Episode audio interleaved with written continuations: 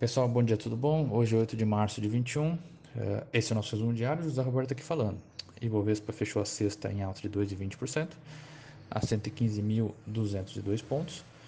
O dólar cotado a R$ 5,68, S&P 500 a 3.841,94 pontos e o petróleo Brent a 69 dólares e 38 centavos o barril. No Brasil, o noticiário econômico se manteve relativamente leve no fim da semana. Tema central tem sido a desaceleração da economia, meio a piora da pandemia e ao risco fiscal.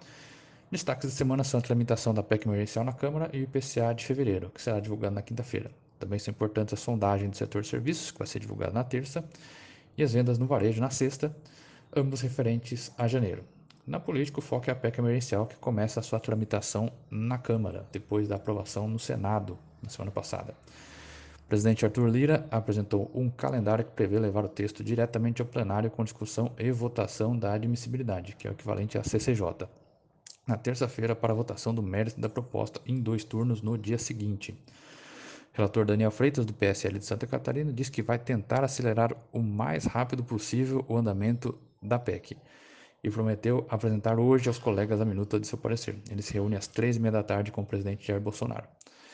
Em internacional, o Senado dos Estados Unidos aprovou nesse sábado, dia 6, pacote de estímulo à economia de 1,9 trilhão de dólares. O texto segue para a Câmara dos Representantes e, em seguida, deve ser enviado ao presidente Joe Biden para sanção. A aprovação é considerada uma vitória política para Biden. No entanto, o processo expôs claras divergências entre as diferentes alas de seu partido e entre democratas e republicanos. Nesse contexto, o debate sobre o filibuster, um recurso de obstrução parlamentar utilizado no Senado, no Senado americano, que apenas pode ser vencido por 60 votos, foi reanimado. Apesar dos democratas moderados manifestarem oposição à eliminação do recurso, ganha força a ideia de limitar seu uso. Senhoras pessoal, por hoje é isso. Estamos à disposição para qualquer coisa. Excelente dia para todos.